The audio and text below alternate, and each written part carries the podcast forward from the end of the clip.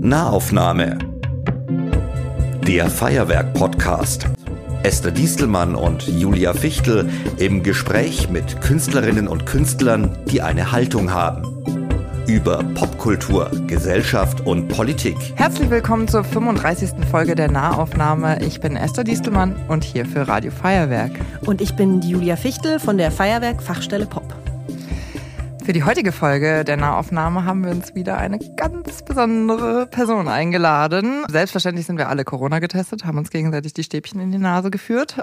Was? Das ist ein ganz toller Moment. So kann man sich auch einfach ganz toll kennenlernen. Wir sitzen im Innauer Hausstudio am Röckelplatz, so wie immer. Und unser heutiger Gästin heißt Theresa Biemen Bittermann. Herzlich willkommen. Ja, hallo, danke für die Einladung. Ich freue mich sehr, da zu sein. Ich bin gespannt, was wir heute alles besprechen. Wir auch. ich stelle dich erstmal kurz vor für unsere HörerInnen. Oh, danke. Ja, also das ist natürlich schon äh, erstmal wichtig als Grundlage.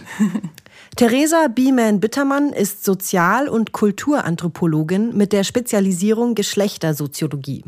Außerdem ist sie mit dem Künstlernamen Bieman als audiovisuelle Interventionskünstlerin aktiv, als DJ, freie Autorin und Veranstalterin. Unter anderem mit Julia Bomsdorf, unserer ehemaligen Werkstudentin in der Fachstelle Pop, hat sie das Wut-Kollektiv gegründet. Ein queer-feministisches DJ-Kollektiv als Antwort auf untragbare Zustände in der elektronischen Tanzmusikszene mit dem Ziel, diese zu verändern. Da können wir vielleicht auch noch drüber reden. Theresa ist unglaublich umtriebig und will Dinge verändern. Neben dem Wut-Kollektiv hat sie auch das FamLab, Labor für feministische Forschung, Bildung und Praxis, mitgegründet, das super gute Events macht, wie zum Beispiel Beispiel Politik am Küchentisch, egal wo wir sind, wir machen Politik. Theresa ist eine Aktivistin, von der man sehr viel lernen kann und deswegen sind wir total froh, ähm, dass du heute dir die Zeit genommen hast, um mit uns zu sprechen. Wow, ja, erstmal vielen Dank äh, für diese phänomenale Vorstellung und äh, für diese Blumen. Damit hätte ich jetzt gar nicht gerechnet und es ist immer auch ein bisschen spannend zu hören, wie andere äh, einen äh, auf einen blicken und welche Perspektive auf einen gerichtet wird. Und äh, dafür danke ich dir auf jeden Fall, denn ähm, die ist sehr positiv, sehr wohlwollend, sehr äh, supportend und solidarisch gewesen. Das erlebe ich tatsächlich nicht immer. Oft muss ich mich doch auch mal legitimieren für das, was ich mache. Was? Das ist ja un unerhört. Und in unerhört. welchen Punkten? Oh, zum Beispiel, okay, also da ist diese Feministin. Da müssen ah, wir jetzt ja, besonders okay. aufpassen. Und äh, der Feminismus bedeutet ja vor allem auch, da sitzt eine Frau, die Männer hasst. Hm. Okay, Leute, immer mal einen Schritt zurück und ein bisschen langsamer, denn Feminismus ist nicht speziell für von Frauen gemacht, sondern ähm, da geht es um viel mehr und vor allem bedeutet es nicht, jemanden zu hassen und schon gleich gar nicht Männer, denn die erfahren auch Benachteiligungen in der Gesellschaft und darum geht es eigentlich, sowas wie Gleichberechtigung unter anderem zu schaffen. Seit wann bezeichnest du dich denn als Feministin? Äh, ja, also ich wurde oft als äh, Feministin adressiert, ähm, weil ich glaube, äh, Personen, die mich kennengelernt haben, erstmal ähm, eine Kategorie brauchten, mit der sie mich ansprechen konnten, weil ich so ungreifbar war, wie du gerade auch gesagt hast, so umtriebig bin ähm, und so viele Dinge letztendlich auch gleichzeitig mache und ähm, Verschiedenes, äh, letztendlich alles mit der Idee und ähm, dem Background zu sagen, hey, ich will hier soziale Ungleichheit auflösen. Und ähm, das verbandelte man dann also gerne unter dem Begriff Feminismus, vor allem aber auch vielleicht deswegen, weil ähm, ich als Frau gelesen werde. So auf jeden Fall brauchte es einfach eine Kategorie, um sozusagen mich äh, lesen zu können. Und ähm, ja, damit habe ich mich dann auch auseinandergesetzt. Wer oder was ist dieser Feminismus? Ähm, was bedeutet der in einem münchnerischen Kontext? Was bedeutet der in Bayern, in Deutschland? Was macht aber auch Feminismus in Europa oder global? Also ähm, da sind wir dann ganz schnell in einem sehr diversen diversen Feminismus. Und äh, da kann ich auf jeden Fall sehr gerne sagen, ich bin Feministin, aber es ist nicht das Erste, was ich gleich sage. Aber es wäre sozusagen, es war eine Fremdbezeichnung als erstes für dich. Also ich fand es auch einen sehr radikalen Moment, als Feministin bezeichnet zu werden. Tatsächlich ähm, bin ich ähm, keine Person, die auf der Straße auf Demonstrationen Steine wirft, sondern ich lade eher ähm, zur Unterhaltung ein und zur Kommunikation. Aber dann war das auch deine Assoziation als erstes sozusagen, dass du auch dachtest, also eine Feministin ist eine Steinewerferin. Es ist auf jeden Fall ein radikaler Moment, genau. Mhm. Und ähm, der mit extremen Emotionen arbeitet und der mit ähm, extremen, ähm, ja, ähm, Handlungen auch arbeitet, also der konkret vielleicht sogar körperlich wird oder so. Und ähm, da finde ich mich so nicht direkt wieder, ähm, sondern tatsächlich eher nach dem Ansatz des Empowerment. Zu sagen, hey, äh, wir propagieren die Selbstermächtigung und ähm, ich bilde mich zum Beispiel fort über die Vulva, weil oder Schwangerschaft äh, oder tatsächlich ähm, vor allem äh, die Biologie eines Körpers, den ich sozusagen habe, über den ich zu wenig weiß, weil äh, in der Schule das nicht mitgelehrt wurde oder auch an anderen Orten es äh, sozusagen ähm, zu kurz kommt, das Wissen nicht darüber da ist und äh, ja, das dann so mache. Und in welchem Alter war das? Weil du jetzt auch von Schule gesprochen hast, war dir das dann damals schon bewusst oder wann, weißt du das altersmäßig einzugrenzen? Also dadurch, dass ich auch Teilgeberin der LGBTIQA Plus Community bin, musste ich mich oder habe ich mich einfach auch schon früh mit ähm, Formen des Seins auseinandergesetzt, die nicht dem Normativen folgen. Und ähm, das Lesbische sozusagen wurde auch sehr in der Frauenbewegung behandelt und ähm, in Recherche und Wissensaneignung darüber bin ich auf den Feminismus gestoßen. Dann hatte ich ähm, mal ein Projekt, äh, wo ich eine Homepage programmiert habe und ähm, inhaltlich sollte ich das füllen und habe mich für den Fotografen Helmut Newton entschieden, mhm. der ähm, also gerne nackte Frauen abgebildet hat. Genau, nackte Frauen abgebildet hat. Und ähm, das war aber halt sehr spannend, weil ich war 14 oder 15 und ich musste diese Homepage dann präsentieren vor also lauter pubertierenden äh, TeenagerInnen, ähm, inklusive mir davor stehen vor 30 Leuten, jetzt anguckend äh, lauter nackte Frauen. Und äh, da gab es äh, Empörung, Befürwortung, ähm, etc. und noch andere äh, Reaktionen und ich habe mir gedacht, okay, das ist aber spannend, was passiert denn da jetzt hier? Ähm, so, da gucke ich noch mal ein bisschen genauer hin, weil anscheinend hat eine nackte Frau einen extremen Effekt auf die Gesellschaft. Ja, ist leider heute auch noch immer so.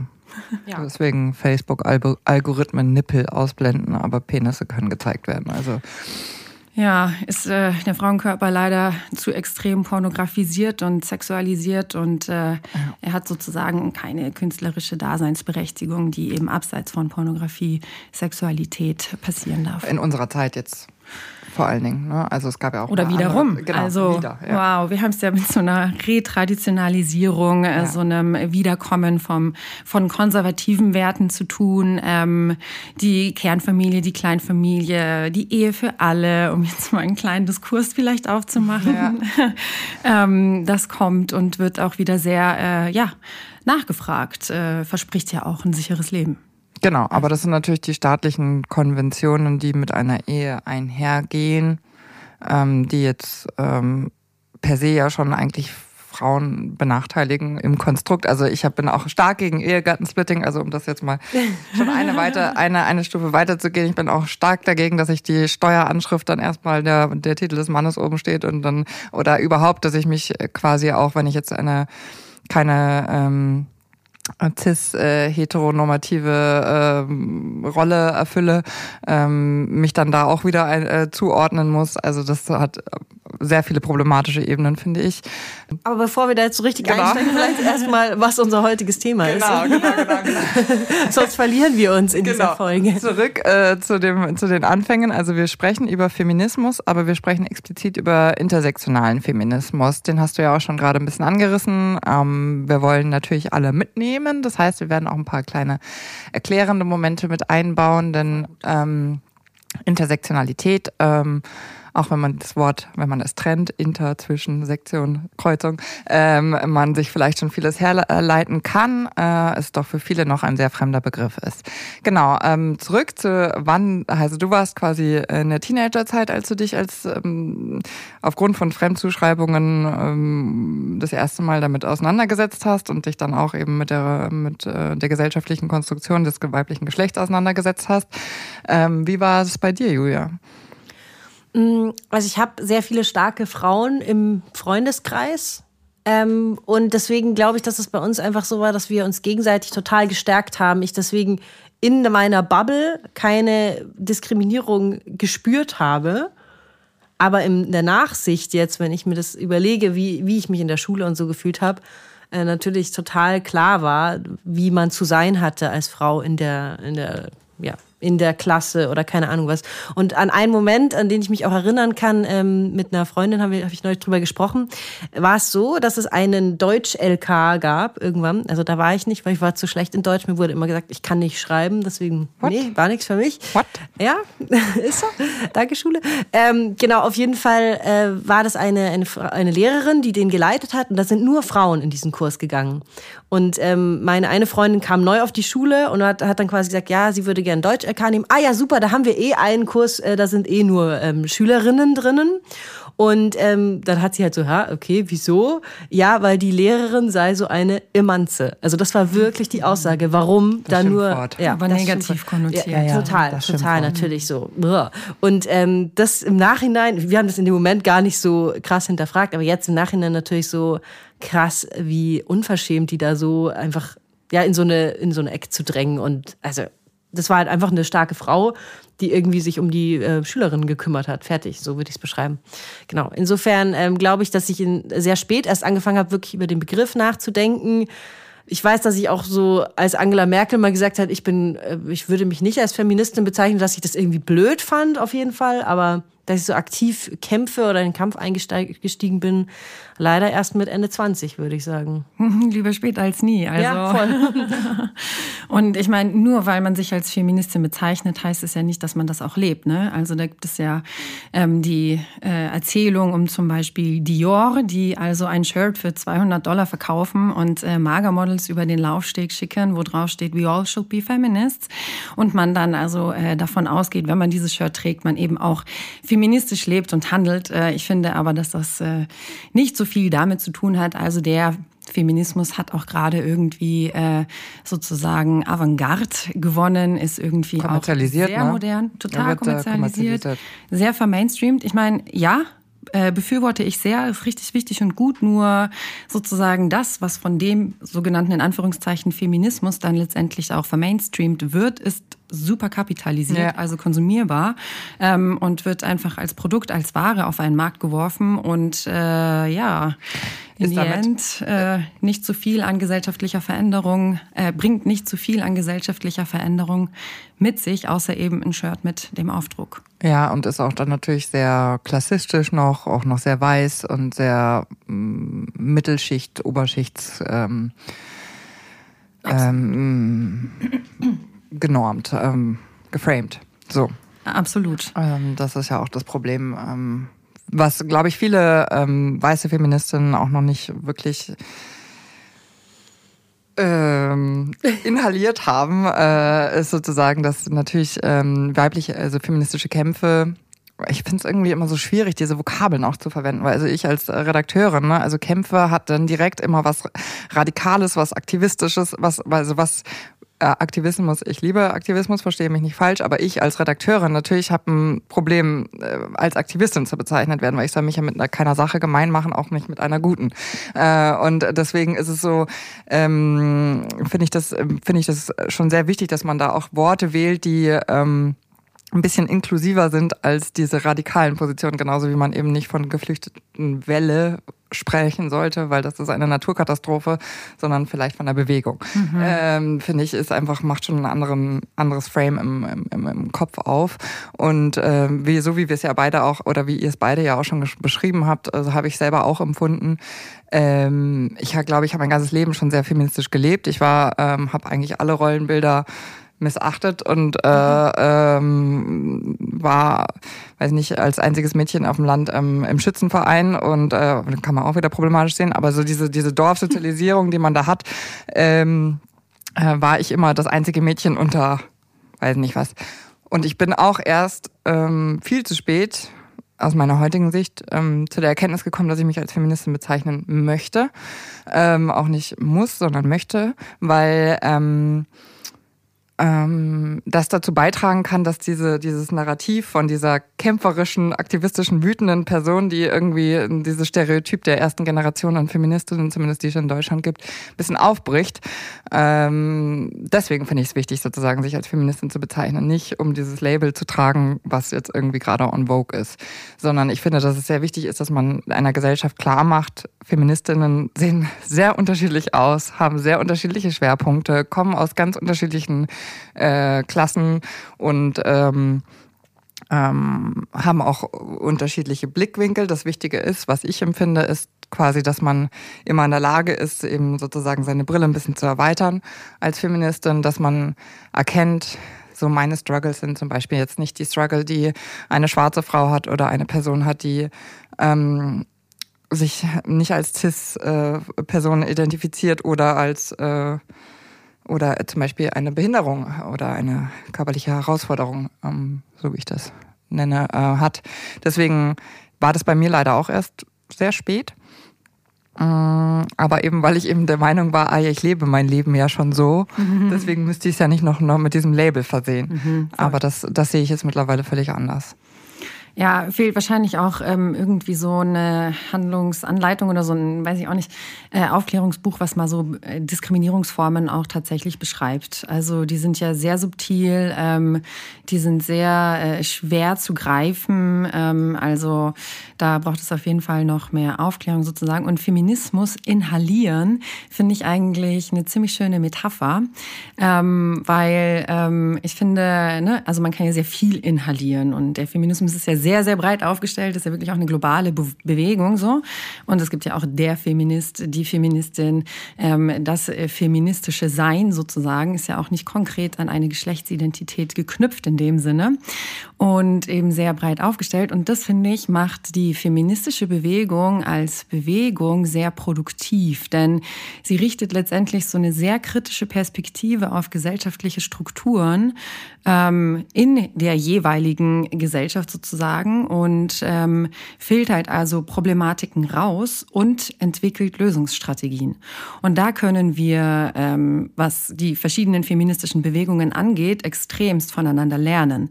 Und ja, wenn es dann den weißen westlichen Feminismus gibt, der mit ähm, einem ähm, afro-diasporischen Feminismus aufeinander clasht, dann ja, richtig wichtig, denn dieser Clash ist absolut produktiv.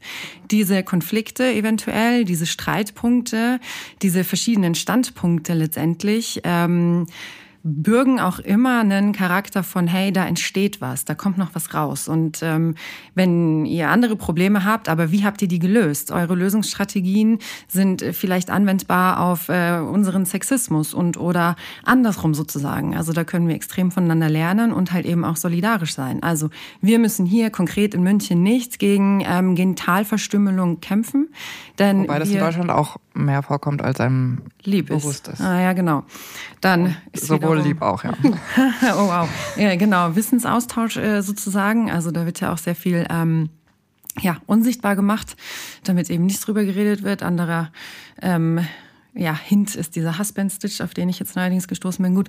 Und ähm, genau, aber darüber kann man sich auf jeden Fall austauschen. Und wir haben andere Kämpfe zu führen sozusagen. Also ich glaube, wir haben vor allem auch in Deutschland ein sehr klassistisches Problem, ja. vielleicht nicht so unbedingt ein rassistisches wie Amerika, aber trotzdem ist die doch, amerikanische, ja doch auch auf jeden Fall ähm, feministische Bewegung da. Ähm, ja, ähm, weiter an ähm, Entwicklungen als, ähm, oder nicht weiter an Entwicklung, aber die haben sich schon länger mit anderen Problematiken beschäftigt und letztendlich so, eine, so ein Konzept für ähm, eben dieses, diese Form von Ungleichheit aufzubrechen. Da sollte man sich auf jeden Fall austauschen. Und eigentlich wäre das ja auch eine total schöne Handlungsanleitung, ähm, zu zeigen, auch sozusagen, wenn wir unterschiedliche feministische Bewegungen sind, wir trotzdem sozusagen füreinander einstehen und äh, miteinander arbeiten und uns nicht irgendwie haten und in Wettbewerb und in Konkurrenz miteinander treten. Lass uns doch mal ein paar so Begrifflichkeiten erklären. Also mhm. warum ist denn jetzt Gendern für uns wichtig zum Beispiel? Hast du da eine Begründung dafür? Ja, also weil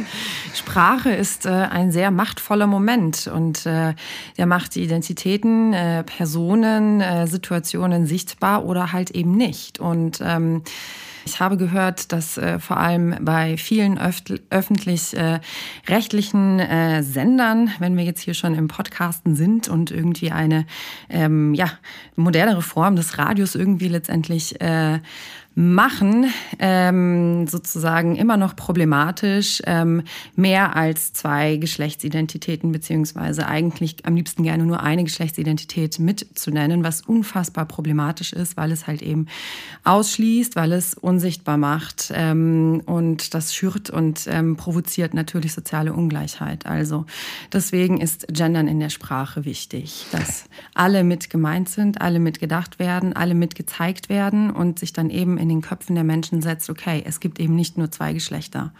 Und es geht darum nicht äh, irgendwie um, um eine wahnsinnige Emotionalität jetzt. Das, was uns ja immer dann vorgeworfen wird, ist quasi, dass man im Aktivismus ja dann auch so wahnsinnig emotional ist, sondern es geht einfach um einen Fakt. Ne? Also Geschlecht ist etwas, ähm, diese binäre Konstruktion von Geschlecht ist etwas, was wir uns Menschen uns ausgedacht haben, nicht etwas, was ein biologischer Fakt ist.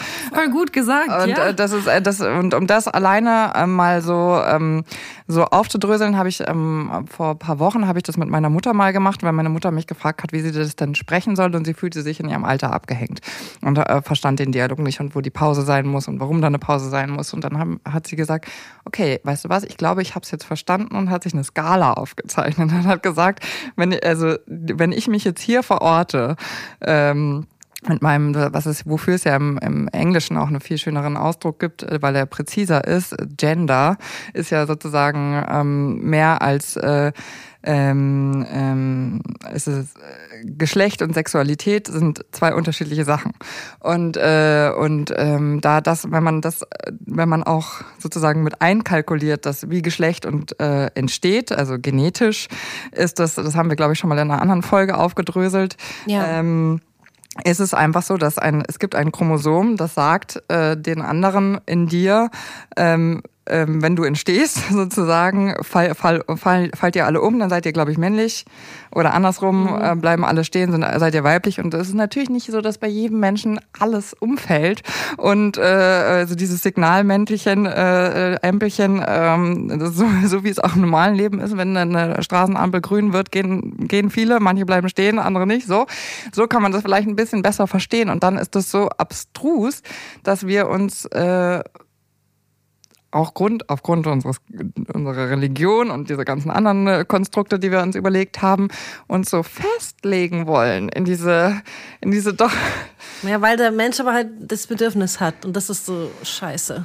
Das diese ist, Schubladen, das diese ist, Einordnung, Kategorisierung hilft einem vermeintlich. Dabei ist es natürlich. Ja, aber es ist ja auch für einen selbst total, äh, man wird ja viel häufiger in die Bredouille gebracht, sich selbst zu erklären vor einem vermeintlichen Fakt der eigentlich überhaupt gar kein Fakt ist.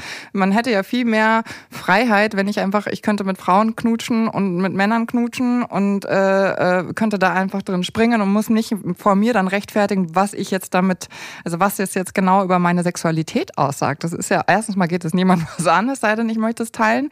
Ähm, äh, und zweitens, warum warum ist es nicht möglich, sich selbst diese Freiheiten einzugestehen? Das ist, ich finde es so, es wäre so einfach.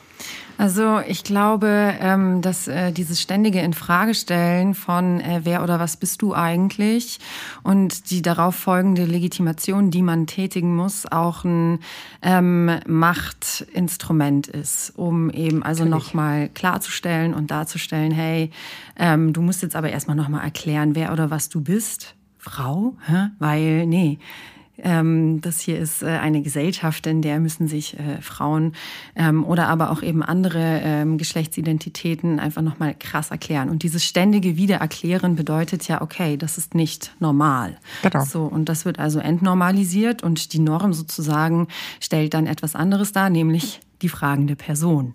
Das ist dann immer sehr spannend. Und äh, ja, ähm, es bleibt aber auch sehr ähm, uneindeutig sozusagen, was so biologisches Geschlecht auch angeht. Das ist nämlich wirklich, wirklich extrem stark an ähm, eine soziale Idee geknüpft. Also es gibt die Bezeichnung Inter und es ist wirklich sehr, sehr uneindeutig, ähm, über die Biologie zu sagen, ähm, das ist äh, eine Frau oder das ist ein Mann. Denn es gibt ähm, ne, also auch schon die Vergeschlechtlichung von Genen, dass man sagt, Testosteron ist per se männlich ja. und Östrogen mhm. ist per se weiblich. So ja. ähm, halt nicht. Es ist sehr viel komplexer. Und ähm, das ist, glaube ich, auch nur so ein Ding, was viele auch abschreckt, ähm, sich damit auseinanderzusetzen, weil es eben so komplex ist, weil es noch sehr uneindeutig ist und weil weil es noch sehr unerklärt ist. Also Forschung und Wissenschaft ähm, nehmen wir jetzt mal als Beispiel die Medizin und ein bisschen konkreter die Gendermedizin, ist ein sehr neues Forschungsfeld. Ja, das ist unglaublich, wann man, äh, weil die Medizin äh, zum ersten Mal aufgeschrieben hat, dass es quasi, also die Vulva, wie, inwiefern ein, ein zusammenhängendes Konstrukt und das nicht eine getrennte Sache ist. Ja, so. genau. Also das ist wow. Das ist immer wieder ernüchternd. Äh, zu welchem Zeitpunkt? Das ist, glaube ich, war das in den 80er Jahren. Ne? Mhm. Also das ist äh, unsere Lebzeit. Mhm, voll.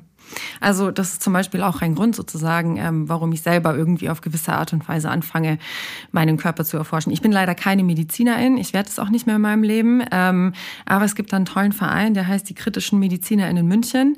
Die richten eine unfassbar kritische Perspektive auf die Medizin. Ich bin fast vom Stuhl gefallen im äh, Zoom, als ich die das erste Mal kennenlernte, wie kritisch die sind und ähm, vor allem in und auf die Gynäkologie.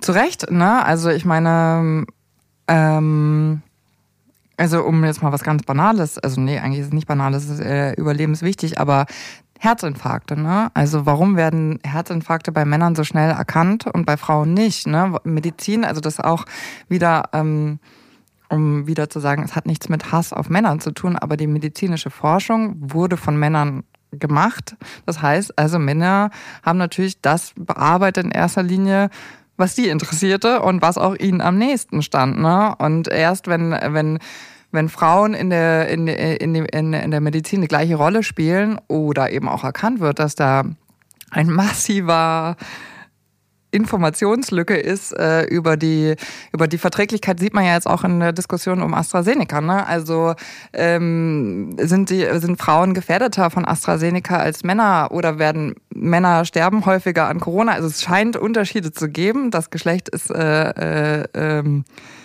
ähm, auch wenn ich so wie ich es gerade versucht habe zu sagen einen ein, ein, äh, ein schönes Farbspektrum ist äh, oder zumindest eine Skala äh, gibt, ähm, gibt es doch sehr große Unterschiede einfach ähm, und ähm, auch Schmerzempfinden. Und das ist auch, wenn wir wieder den intersektionalen Gedanken irgendwie uns ähm, vergegenwärtigen, ist es auch so, dass zum Beispiel schwarze Personen man aufgrund der rassistischen Denkstrukturen, die auch die Medizin hat, geht man davon aus, dass sie weniger Schmerzempfinden haben als wir Weiße, was natürlich eine absolut rassistische Kackscheiße ist. Äh, und äh, deswegen kriegen sie tendenziell weniger Schmerzmittel als wir Weiße. Ja, ähm, auch noch spannend sozusagen, ähm, die also Perspektive, die dann sozusagen auf so eine ähm, gynäkologische Medizin gerichtet wurde. Also es wurde da immer ein bestimmter Blick drauf gerichtet, der danach ausgestellt war, zu gucken, dass ähm, zum Beispiel die Reproduktionsfähigkeit aufrechterhalten bleibt. Also es ging nicht per se darum, ähm, ja, die Gebärmutter äh, zu untersuchen, beziehungsweise ähm, vor allem darum, die Gebärmutter zu untersuchen und nicht unbedingt zu gucken, ähm, was ist eigentlich noch an dieser Person dran. So, ähm, das heißt, diese ja letztendlich Gynäkologie, die dann vielleicht in eine Männerhand gekommen ist, ist in einer patriarchalen Logik organisiert, die ähm, vieles von dem, was Frauenkörper letztendlich ähm, an Krankheitsbildern sozusagen mitbringen können, halt einfach unterminiert in der Untersuchung, weil ähm, eben die Perspektive auf die Frau vor allem eben eine volkswirtschaftliche gewesen ist. Da sollen gesunde Kinder rauskommen ähm, und äh, genau an sich ist sie auch nicht äh, gefährdet von besonderen Krankheiten, weil sie ja eben zum Beispiel vor allem äh, mit der Hausarbeit betreut ist so und da passiert dann also nicht so viel. Wobei ich glaube, man gehört zu haben, die meisten Unfälle passieren im Haushalt, aber gut. Ja. Ähm, ähm, genau, da eine sehr spannende Richtung. Äh, ja. Ja, es ist, äh, das ist ähm, einer der Gründe, warum es eben wichtig ist, sich als Feministin zu bezeichnen. Ich würde auch jede einzelne Frau äh, empowern, das zu tun. Auch mit der, mit der, mit der Selbstverpflichtung natürlich einhergehen, sich damit zu beschäftigen. Ähm, aber äh, grundsätzlich würde ich sagen, es ist sehr sinnvoll, weil man dadurch einfach auch eine Sichtbarkeit erstmal zum Beispiel auf diese Themen Also zum Beispiel auf die medizinische, oder wie siehst du das? Voll. Also ähm, absolut. Ich musste da gerade auch an den ähm, Schlaganfall von ähm, meiner Ex-Schwiegermutter denken. Die wurde nämlich tatsächlich wieder nach Hause geschickt, weil man eben nicht erkannte, dass es ein Schlaganfall ist. Und ähm, meine Ex-Schwiegermutter ist eine Person of Color und ähm, ich unterstelle also hier auch latenten Rassismus. Aber ich kann das halt nur unterstellen und ich kann es nur als steile These dalassen. So. Ähm, aber genau, deswegen ähm, also so, was wir jetzt alles gerade auch schon besprochen haben, zeigt ehrlich gesagt, finde ich ziemlich deutlich, dass Feminismus äh, ziemlich intersektional ist, dass eben also äh, die letztendlich Entstehung von sozialer Ungleichheit nicht nur auf der Grundlage von Geschlecht funktioniert, die doch sehr präsent ist im Feminismus, sondern eben auch auf der Grundlage von Race oder Class. Ähm, vielleicht sagt man anstatt Race auch Ethnizität, ähm, weil der Begriff eventuell belastet sein könnte. Äh, Im Englischen nicht, wie auf dem Deutsch, im Deutschen, ja. Ist er sehr belastet. Oder aber auch zum Beispiel Religion oder ähm, Alter finde ich jetzt als ja, neue äh, Diskriminierungskategorie sehr spannend. Mhm. Ich war lange Zeit viel zu jung für etwas. Jetzt bin ich demnächst dann zu alt und ich denke mir, what? Das ist auch ein Frauenspezifikum wieder, ne? Also. Okay, danke. Wann war mein Zeitfenster und was hat es mit meiner Fuckability zu tun? So sagt, glaube ich, Caroline Kebekus ganz ja. cool. Ja.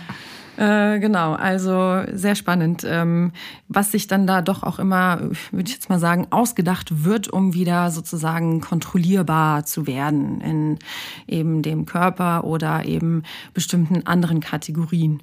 Und äh, genau, und intersektionaler Feminismus ähm, ist heute wirklich wichtiger denn je und wir alle können da verdammt viel von lernen. Also ähm, ja, ich bin ähm, absolut großer Fan davon, ähm, konstruktive Kritik zu äußern, ähm, aber halt eben nicht aus einer sehr ähm, pessimistischen Position heraus und auch nicht mit der Idee, da irgendeine Hierarchie zu etablieren oder irgendein Machtmoment herzustellen, sondern tatsächlich zu gucken, hey, okay, wir sorgen jetzt dafür mit diesem Ansatz, ähm, eine gleichberechtigtere Gesellschaft zu etablieren äh, glaube natürlich, dass die, die jetzt sozusagen in der privilegierten Position sind, das richtig fürchten und befürchten, dass sie da also ihre Pool Position und all diese Vorzüge, die sie ähm, erlebten, dann verlieren. Ne? Und also es ist ja auch sozusagen überhaupt nicht das Ziel, das wiederum zu reproduzieren und einfach nur sich dann in so eine privilegierte Position zu setzen, sondern tatsächlich diese Ideen da auch abzuschaffen und um jetzt vielleicht auf die Kategorie Preis zu kommen, sowas vielleicht vielleicht auch abzuschaffen, weil was ist das für eine Idee? Die geht um Wettbewerb und um Konkurrenz. Ähm, ja, es hat eine bestimmte Honorierung, so ähm, eine besondere Auszeichnung, das ist auch wichtig, aber ähm, sie stellt einfach noch zu viel Hierarchie her. Deswegen fände ich es spannend, zum Beispiel auch darüber nachzudenken, wie kann man ähm, einen Preis feministisch weiterentwickeln. Mhm. Ich möchte noch ganz kurz einmal, weil wir hier drei Frauen sitzen, die weiß sind, äh, kurz den Credit dafür geben, dafür, wo wir, worüber wir gerade gesprochen haben. Intersektionaler Gedanke kommt nämlich nicht aus dem weißen Feminismus, sondern aus dem schwarzen Feminismus. Und ähm, das äh, war das Combahee River Kollektiv, das 1974 bis in die 80er Jahre ähm, aktiv war und auch erstmals auf diese Diskriminierung, diese Doppeldiskriminierung aufmerksam gemacht hat. Also einerseits Frau zu sein und andererseits eben unter Rassismus zu leiden, weil man ähm, eine Person of Color ist. Voll oder sogar Mehrfachdiskriminierung. Genau. Also es kommt nie alleine. Und ähm, ich glaube auch mal den Versuch einer Auflistung gesehen zu haben, wie viele Diskriminierungsformen, Kategorien äh, es letztendlich gibt. Ähm, da ist mir dann letztendlich auch wieder aufgefallen, okay, da gibt es so eine Hierarchisierung, es gibt so die Master-Triade äh, der Intersektionalität beziehungsweise der Diskriminierungsformen eben mit äh, Race, Class, Gender. So, das ist erstmal pauschal gültig, aber es ist einfach wirklich, und das mag ich ganz dringend nochmal betonen, so viel komplexer. Und deswegen sollten wir wirklich auch mehr miteinander reden und also ich sage auch als Feministin, weiß ich nicht, um 18 Uhr, ich habe jetzt Feierabend. Ist natürlich ein bisschen schwierig, weil äh, Gender-Debatten ähm, ja, oder Gespräche um über Rassismus sozusagen halt eben gerne dann äh, irgendwie auch in einem Biergarten oder beim Zusammensitzen, vielleicht sogar am Küchentisch äh, neuerdings vermehrt dann stattfinden. Und das ist dann wirklich einfach auch sehr schwer, A, nichts zu sagen, B, äh, Dinge stehen zu lassen. Aber man muss halt eben auch auf sich selbst achten, denn Feministin zu sein bedeutet vor allem auch sehr viel Ehrenamt. Ehrenamt, es ist noch kein Ausbildungsberuf, es ist nicht ähm, etabliert oder als Beruf irgendwo institutionalisiert. Es gibt sogenannte Frauenbeauftragte, es gibt Diversity ManagerInnen, es gibt äh, Gleichstellungsbeauftragte. Okay, fair enough und äh, danke dafür. Aber genau, ähm, zum Beispiel kann man sich ja mal in München versuchen anzugucken, wer denn äh, auf solchen Positionen dann auch sitzt. Ja. Ihr habt ja eben das Wut-Kollektiv in München gegründet, um in der elektronischen Tanzmusikszene was zu verändern. Ähm, wie hast du das denn wahrgenommen in München davor, bevor es euch als Kollektiv gab? Total. Ähm, wie habe ich das wahrgenommen davor? Also ich äh, feiere seit ähm, 15, 16 Jahren in München und darüber hinaus. Ähm, ich bin sehr viel gereist. Mein ähm, Fußabdruck ist sehr schlecht. Fridays for Future. Ich bessere mich auf jeden Fall und ähm, habe das gut wahrgenommen ähm, aber auch Erfahrungen gemacht, die nicht sehr positiv waren, die ähm, mich sozusagen ähm, damit konfrontierten, einem Übergriff ausgesetzt zu sein. Ähm, ich bin relativ groß, ich bin 1,80 Meter. Ähm, ich kann mich auch sehr gerade hinstellen. Ich stehe meistens leider immer ein bisschen schräg da, weil ich mir denke, ich bin zu groß und äh, als äh, Frau sollte man das vielleicht du bist nicht wunderschön sein. groß. genau die richtige Größe. Absolut. Habe ich mir auch als erst gedacht, weil ich bin auch eine große Frau. Als ich Ja. dich gesehen habe, dachte ich mir, ach, wie schön. Voll. Ja, absolut. Entschuldigung, als kurzer Einwurf. Ja, total, absolut. Also, aber genau, für mich war das einfach auch ein Lernprozess, ähm, ne, weil voll oft die Leute auf der Straße und das sind einfach Blicke, die ich spüre. Ich weiß nicht, ob ich überempathisch bin, aber ähm, die spürt man angeschaut haben. Und ich habe mich immer gefragt, was könnte jetzt diesen minimalsten kleinen Mitesser auf meiner Nase etwa sehen?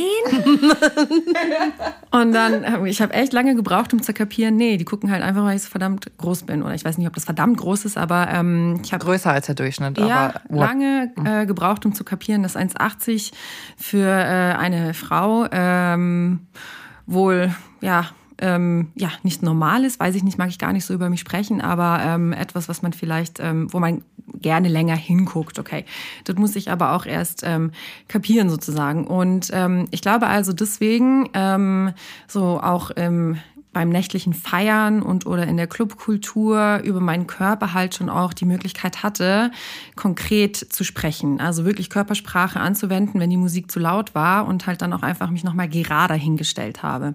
Oder zum Beispiel aufgehört habe zu tanzen, wenn mir jemand äh, zu nahe kam. Oder halt dann tatsächlich auch mal gesagt, hey, stop, keep the distance.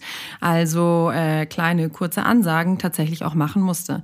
Ähm, und ja, der Nachhauseweg ähm, ist mir unsicher. Ich habe äh, bis vorgestern lange in Leim gewohnt.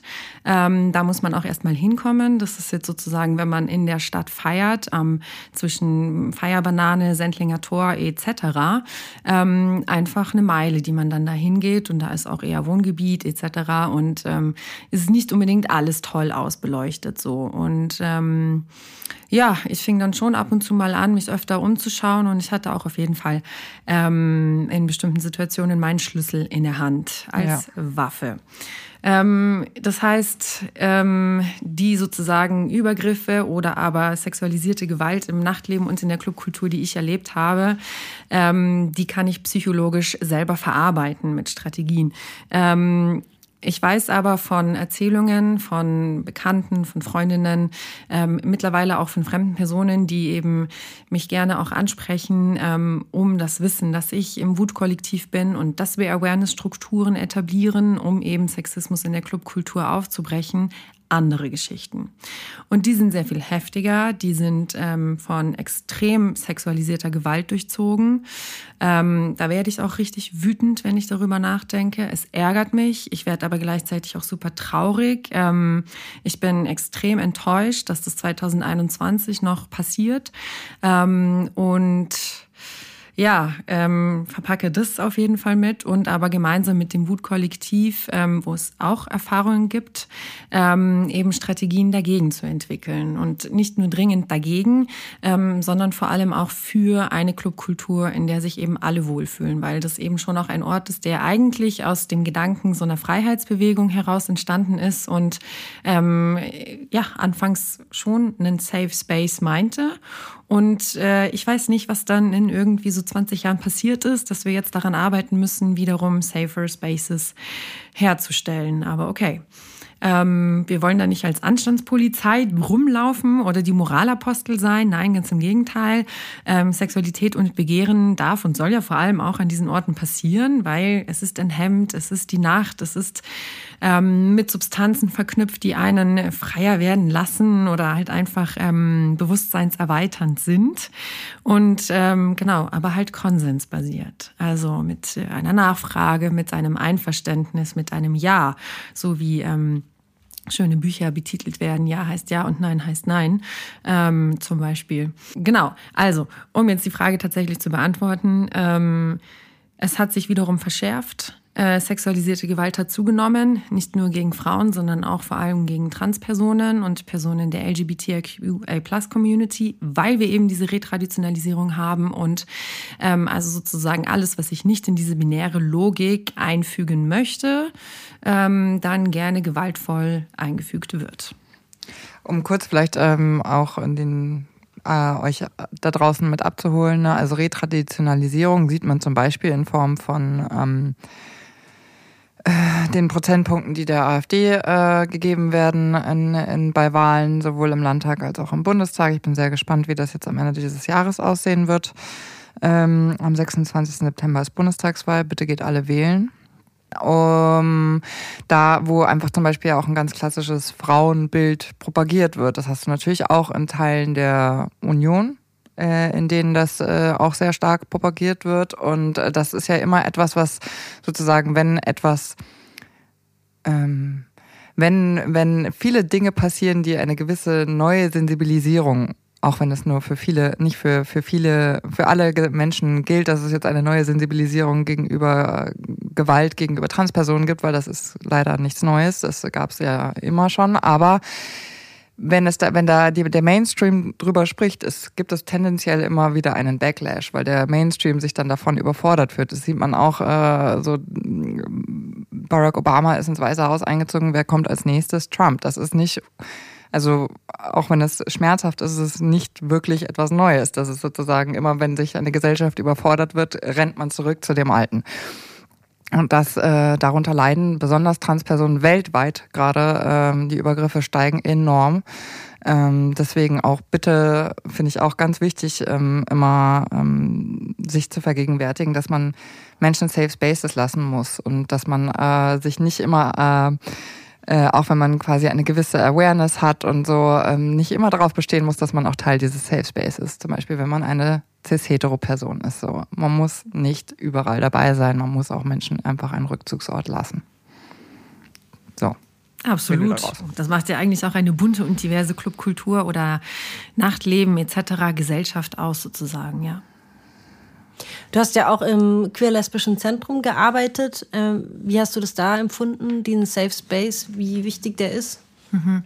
Ich arbeite da immer noch und ähm, mache die Öffentlichkeitsarbeit vor allem da. Und das Zentrum ist das erste seiner Art in München. Das ist auch sehr spannend. Ähm, und gerade noch im Werden. Es hat äh, noch nicht eröffnet. Leider kam da diese Pandemie dazwischen. Mm, und wir müssen es jetzt irgendwie alles äh, reorganisieren und umstrukturieren. Und ähm, haben jetzt gerade ähm, vor allem Let's im Netz, also Let's für lesbisch-queeres Zentrum. Und jetzt gibt es Let's im Netz, wo wir Online-Räume zur Verfügung stellen, weil die Idee ist nämlich, dass eben Workshops von verschiedenen Gruppen ähm, im Let's stattfinden sollen. Und das müssen nicht nur Workshops sein, sondern das können Formate jeglicher Art sein. Hauptsache, sie folgen sozusagen dem Konzept des Letzes, ähm, nämlich der Partizipation. Also das wird im Letz ganz groß geschrieben, äh, das Partizipationskonzept, was letztendlich heißt, Let's ist das, was du draus machst. Das heißt, wir brechen da auch ganz viel Hierarchie und äh, Macht auf und äh, sagen, hey, äh, es sind jetzt nicht hier äh, vier ähm, alte Lesben, die entscheiden, was da mit diesem Zentrum passiert, sondern nee. Wo erstens ist die Community? Wo sind die queeren, lesbischen Frauen, trans, Interpersonen, die schwulen Männer, die äh, die Philosophie der Partizipation leben? Ähm, wo ist diese Community? Ähm, und die soll zusammenkommen. Die suchen wir gerade zusammen. Ähm, also kommt, äh, seid dabei, zeigt euch da ähm, und macht mit. Ähm, und dann eben, hey, was können wir aus diesem Zentrum machen? Denn es soll euer Zentrum sein. Es soll ein Ort ähm, für uns sein, an dem wir uns alle wohlfühlen, wo wir uns austauschen können auf Augenhöhe, wo wir ja auch einfach Dinge involvieren. Ne? Also darum geht es vor allem. Und äh, dass da die Spaces sozusagen safe sind und oder safer Spaces kreiert sind, ist also fast schon sozusagen die Basis. Da ähm, fangen wir gar nicht anders an. Das ist die Basis. Und ähm, eigentlich, und es sollte auch äh, an allen anderen Orten sein, die gerade neu aufgebaut werden, sozusagen ist Barrierefreiheit bei uns auch eine extreme Basis. Ähm, nicht nur in den Räumlichkeiten ähm, mit Hublift und ähm, behindertengerechten Toiletten sozusagen, ähm, sondern auch im digitalen Raum wollen wir noch mehr barrierefrei sein. Und genau, da kann man mal an andere Orte noch gucken, inwiefern es da sozusagen barrierefrei ist. Aber ich will immer niemanden ankreiden, aber es, ja, ja. Zurückhaltung. Um das vielleicht auch nochmal äh, auch wieder, ich möchte immer die Brücke schlagen, so dass sich jeder mitgenommen wird. Also Barrierefreiheit im Netz zum Beispiel bedeutet, dass man, ähm, wenn man, ihr kennt das ja sicher alle, dass man irgendwie unter Bilder ähm, einen Text schreibt und dass man, das ist eine Bildunterschrift, und dass man die eben so schreibt, dass sie auch vorgelesen werden kann, ähm, so dass sie Menschen auch zugänglich sind, die ähm, zum Beispiel blind sind und nicht lesen können. Ähm, also zumindest nicht im, im klassischen Sinne. Eine Sehbehinderung haben oder genau. genau genau. Um, da gibt es ja dann auch immer wieder Diskussionen über, wie man jetzt gendert, wie, mit welcher, mit welcher Inter Form der Interpunktion kann es vorgelesen werden, mit dem Doppelpunkt oder mit dem Sternchen. Ist es eher mit dem Doppelpunkt kann es vorgelesen werden, so wie ich es verstanden habe. Mhm.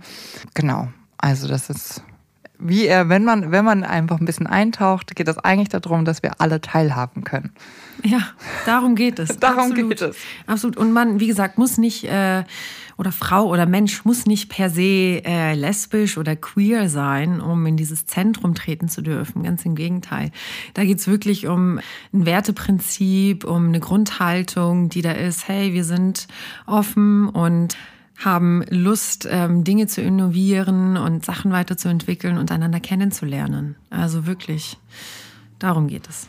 Das finde ich eh eine interessante Sache, die du ansprichst, weil also dadurch, dass ich jetzt zum Beispiel eine weiße hetero-cis-Frau bin, bin ich ja nur als Frau quasi betroffen von Diskriminierung und habe das Gefühl, dass viele andere. Nur in Anführungsstrichen. Nur in Anführungsstrichen. Habe ich aber habe ich gemacht, hat man nicht gesehen im Podcast. Komisch, ne? äh, ja, nee, aber ähm, ich frage mich dann manchmal, und ich glaube, es geht mehreren weißen Frauen, äh, wir wissen schon, also meisten Cis-Frauen, die hetero sind und aus der Mittelschicht noch so, dass man denkt, ja, ich habe ja eigentlich im Prinzip ja fast keine Probleme, weil ich ja eben andere Diskriminierungsformen gar nicht, äh, denen gar nicht ausgesetzt bin. Aber wie, wie siehst du das? Also wie kann man, kann man sich als, äh, ja, als ich jetzt in diesen Kampf am besten einbringen? Und schwanger bist du auch noch. Das und schwanger auch noch. Auf jeden Fall eine äh, temporäre Kategorie, die äh, man aber dringend auch mit äh, dazu sagen sollte, weil die schon sehr viel bedeutet. Also jetzt und äh, für die Zukunft, wenn man sich Statistiken anschaut zum Erwerbsverlauf von Personen, die Kinder bekommen haben, ein Knick und kein Karrierekick. Also das man, reduziert, man reduziert seinen Marktwert um die Hälfte, ja. indem man einen neuen Menschen auf die Welt bringt. Stark. Ist Altersarmut weiblich? Äh, nee, gar nicht. Ich habe geglaubt, das hat irgendwie nichts mit dem Geschlecht zu tun. Nein. Aha, okay. also, ähm, ja, auf jeden Fall bist du ähm, herzlich willkommen als äh, weiße Cis-Frau. Das meint das Partizipationskonzept. Äh, der Austausch soll da vor allem vor Ort stattfinden. Und was ich mir jetzt aber auch gerade gedacht habe, so, weil du meintest, dass du vielleicht nicht so viele Diskriminierungen erlebt hattest wie vielleicht eine queere Person, die migriert ist bin ich mir gar nicht so sicher. Ich glaube, dass ähm, eine heteronormative Welt und vielleicht deren dort stattfindenden Diskriminierungsformen vielleicht einfach noch gar nicht so erforscht sind, wie sie zum Beispiel in einer queeren Community sind. Ich bin zu selten in heteronormativen Welten unterwegs, als dass ich das kommt ab und zu vor. Ja, man ähm, kommt nicht drum rum. Es bleibt auch genau eindeutig, uneindeutig und äh, ab und zu bin ich auch mal in heteronormativen Strukturen unterwegs und ähm, ich denke mir dann oft, boah krass, was man irgendwie jetzt hier so alles leisten muss, was man alles sein muss, um das so leben zu können. Das ist ja wahnsinnig anstrengend zum einen. Und ähm, also ich, ich kann das nicht, weil ich das nicht mag, äh, mich da so ähm, einzuordnen letztendlich auch. Ähm, genau, weil wie gesagt, es bleibt einfach immer eindeutig, uneindeutig bei mir. Und ja, glaube aber tatsächlich, dass da ähm, auch sehr viel Diskriminierung passiert, aber sehr, sehr latent und sehr, sehr subtil. Also ich weiß nicht, ob das Beispiel von Mansplaining da da jetzt irgendwie so super greift. Unerträglich. Unerträglich, auf jeden ja. Fall. Absolut. Ich meine, wenn ich nachfrage äh, und was erklärt bekommen haben möchte, weil ich es nicht weiß, yo, voll dringend, mache ich eben auch. Ja. Aber halt nicht mit, hey du, ich erkläre dir jetzt mal, was Feminismus ist, weil, ah, alles klar, danke, du bist ein Keksfeminist hier. Dein Keks, danke, ciao. ähm, genau, und also glaube, dass da wirklich ähm, nochmal genauer hingeschaut werden sollte. Und deswegen. Also ich bin da auch äh, voll bei dir. Äh, ich finde auch tatsächlich, also gerade auf dem Land sozialisiert, ähm, so wie ich das ja dann auch noch erleben durfte, auch wieder die Anführungsstriche, ist, finde ich, also immer wenn man mir kommt mit, ähm, ja, aber fühlst du dich jetzt also von diesen wirklich auch Arschlöchern ähm, mit rechten äh, oder sehr konservativen Gedanken, die ich nicht teile, eben der Islam zum Beispiel immer wieder als Drohkulisse gezeichnet wird.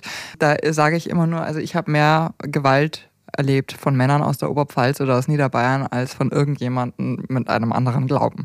Also dass äh, diese diese Rollenzuweisung, in der ich auf dem Land also ständig am Anecken war, mit der ich auch, die auch dazu geführt hat, dass ich quasi mit meiner Mutter, ich glaube, ich war noch keine zehn Jahre angefleht habe, dass ich nach München auf die Schule kann, damit ich endlich irgendwie, ich wusste schon, dass da eine größere Bubble äh, sein würde, wo ich auch mich ein bisschen besser zurechtfinden würde. Das hat mich, also das hat mich massiv geprägt, diese Eindimensionalität dessen, was man als Frau auf dem Land ist.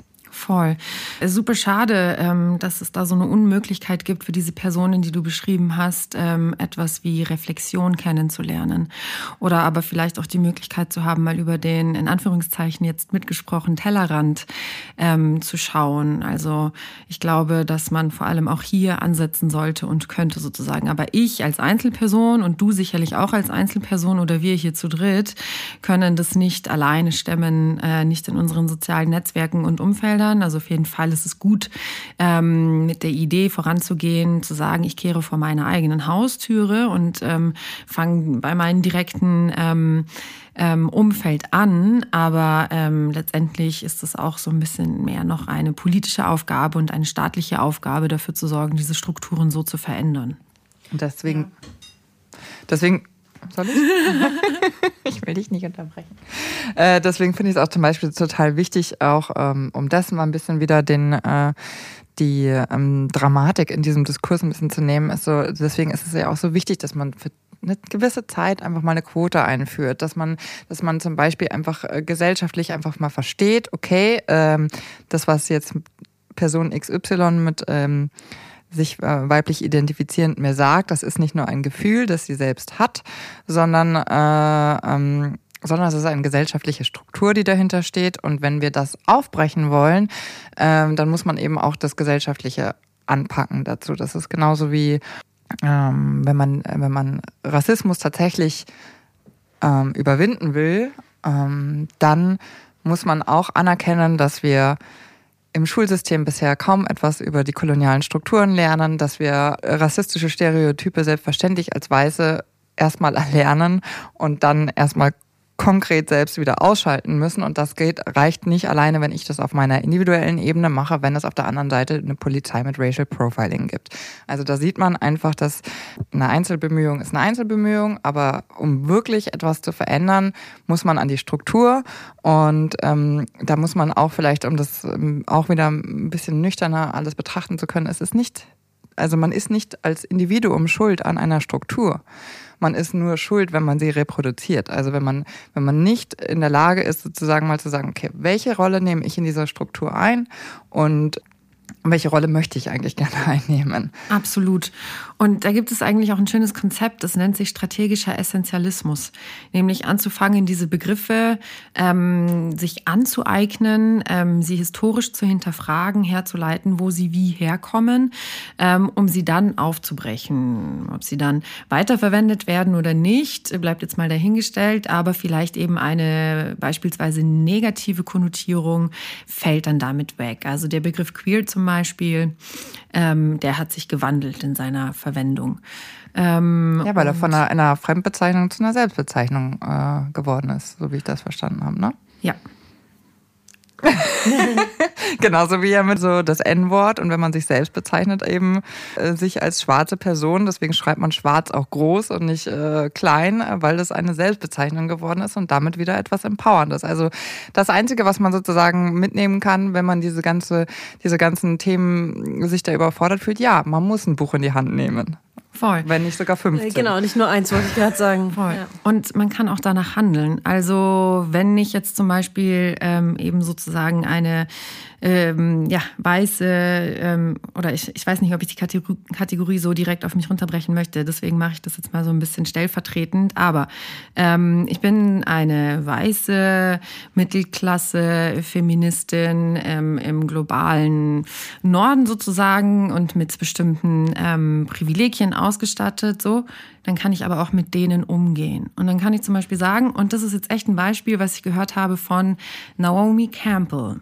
Mhm. Supermodel, vielleicht ja. kennt äh, die eine oder andere Naomi Campbell, ähm, aber die hat erzählt, ähm, dass eben ihre Model-Freundinnen sozusagen, die alle eine äh, nicht die Hautfarbe äh, von Naomi Campbell hatten, immer gesagt haben, wenn sie einen Auftrag bekommen haben, hey, äh, ja, ich laufe auf deinem Laufsteg, aber nicht ohne Naomi cool. Und ähm, ja, die Modelwelt, ähm, ich gucke da immer mal wieder auch hin, ähm, weil da halt per se vor allem äh, Frauen sind so. Deswegen finde ich das schon auch ein spannendes Feld. Ich gucke aber genauso gut auch mal ins Fußballstadion, weil da super emotionale Männer sind. Also ähm, das ist alles irgendwie. Dich interessiert. Ähm, wow, ich bin begeistert, was alles so passiert gesellschaftlich. Total spannend. Ähm, aber da denke ich mir, okay, cool. Ähm, da, das nehme ich auf jeden Fall mit. Da habe ich auf jeden Fall was gelernt sozusagen. Und äh, genau, ich stelle mich auch nicht hin und sage so, yo, no, ich weiß irgendwie alles und äh, das ist klar, der intersektionale Feminismus, wo, nee, Moment, vielleicht ist es doch nochmal ganz anders. Ähm, und das verändert sich ja vielleicht auch und sowas, aber ich kann eben zum Beispiel sagen, wenn ich ein Booking reinbekomme, yo, aber ich gehe da nicht ohne Afrodiaspora 2.0 hin. Sehr gut. Ich würde sagen, äh, da setzen wir jetzt mal einen Schlusspunkt, oder? Ja. Voll. Ich finde es total interessant, was du erzählt hast. Danke. Ich habe echt das Gefühl, ich bin da wieder jetzt so einen Schritt weiter in meinen Gedanken. Also ich habe diese naive Frage, die ich bin nur eine Frau und habe sonst keinen Diskriminierungspunkt, einfach nur mal gestellt, weil ich das Gefühl habe, dass das so ein Punkt ist, der viele interessiert. So. Und was ich auch ganz und, ja was ich auch ganz wichtig finde, ist es irgendwie so ein bisschen, also das, wovon viele sich abschrecken lassen, ist so diese Intellektualisierung beziehungsweise Begriffe, die ähm, die vielen nichts sagen oder eben und da spielt auch wieder Klassismus eine Rolle dazu, ne? Äh, ne? also bildungsfern und bildungsnah. Ähm, ähm, keine Frage ist zu dumm. Sie ist, also natürlich ist sie wichtig, dass man erstmal überlegt, muss ich diese Frage stellen? Also natürlich stellt man bitte einfach nicht die Frage, nur weil man jemanden fremd aussehen findet, äh, woher kommst du? Und ähm, man spricht auch nicht direkt über die Sexualität eines Menschen, weil das gebietet einfach der Anstand. Ähm, aber natürlich kann man eine, eine, eine, eine, kann man Fragen stellen und man sollte auch, ähm, selbst wenn man viele dieser Begrifflichkeiten verwendet, immer noch die Geduld aufbringen, um, äh, um, um Menschen, die diese Begrifflichkeiten noch fremd sind, ähm, die sie nicht kennen, ähm, wieder mitzunehmen. Weil nur so werden wir uns auch gesellschaftlich weiter weiterentwickeln. Also es bringt uns nichts, wenn wir irgendwie mit so einem, ich habe schon verstanden äh, und nee, ist es auch nicht so. Und zweitens, es entwickelt sich auch immer weiter. Ne? Also die Dialoge und die Diskurse, wenn wir uns überlegen, wie wir uns über Feminismus unterhalten haben vor zehn Jahren, wird sich sicherlich in unseren Köpfen auch wahnsinnig viel gewandelt haben. Ähm, und das We have to give the others a break, das müssen die anderen auch alle machen dürfen. So, dann bleiben wir auch vielleicht ein bisschen näher beieinander und wir Feministinnen sind gar nicht so männerhassend. Nein, auch Männer werden diskriminiert und die unterliegen wahrscheinlich auch ganz schlimmen Schönheitsidealen. Ja, ganz und, schlimm. Hey, äh, befreit euch auch davon. Also ähm, Äh, genau, und äh, seid irgendwie mehr bei so einer feministischen Bewegung mit dabei. Wir brauchen euch auch, ihr seid auch Teil der Gesellschaft und eben alle anderen mit dabei. Rassismus ist was Selbstgemachtes. Ja. Die ähm, Abwertung nach Geschlechtsidentität und die Knüpfung an Biologie auch. Absolut. Vielen Dank, dass du da warst. Danke Vielen Dank für für, die deine Einladung. wahnsinnig tollen ähm, Beiträge, die du leistest. Und Ich, mach, ich höre nicht auf. sehr gut. Bis bald. Bis bald. Adieu. Achso, willst du dir noch einen Song wünschen eigentlich? Was hast du mitgebracht? Ich habe äh, von Fena Gitu, einer queeren kenianischen Musikkünstlerin, den Track, den sie doch schon auch auf Englisch singt, Doing Her Thing Do, mitgebracht, äh, der also letztendlich besingt, hey, whatever you are, do what you want. In diesem Sinne.